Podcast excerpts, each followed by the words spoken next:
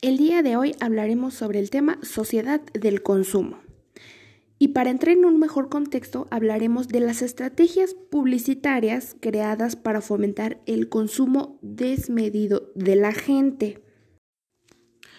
Y ahora, siendo más específicos, hablaremos sobre las estrategias tales como lo que es Black Friday y el Buen Fin.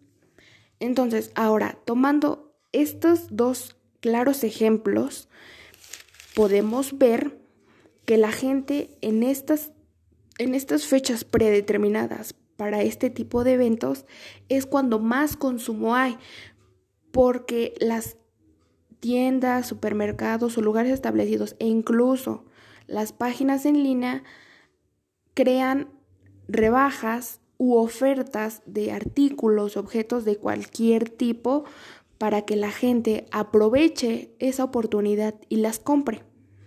Ahora, hay gente que incluso no tiene todo el dinero disponible para comprar lo que quiere. Entonces lo que hace es comprar las cosas a meses con o sin intereses.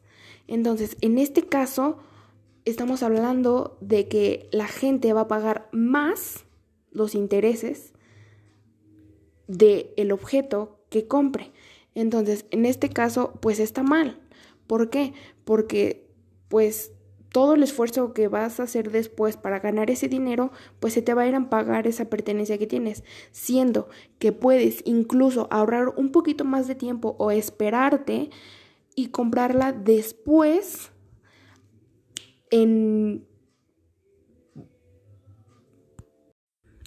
pueden comprar las cosas de contado y pues obviamente eso sale muchísimo más económico que estar pagando meses con intereses. Entonces ahora también lo podemos ver en el caso de las compras en línea. Si tú compras algo en línea te van a cobrar el envío.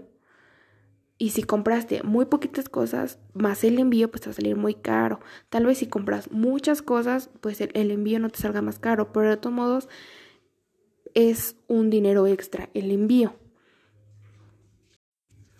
Entonces, ahora, en mi opinión, lo mejor es si no tienes el efectivo o el dinero suficiente para comprar las cosas que quieres, es mejor esperarte para que lo pagues de contado y no es necesario que compres en esas fechas en específico, porque pues la mayoría de la gente es lo que hace. Entonces, las tiendas ya saben que en esas épocas es cuando más ingresos tienen ellos. Y obviamente, pues tú según aprovechas las ofertas que tienen en esos instantes, pero puede que después de un tiempo en diferente tienda, el mismo producto, lo veas aún más barato del precio en que lo compraste. Entonces ahí es cuando te arrepentir y vas a decir, me hubiera esperado, pero obvio el, el hubiera no existe.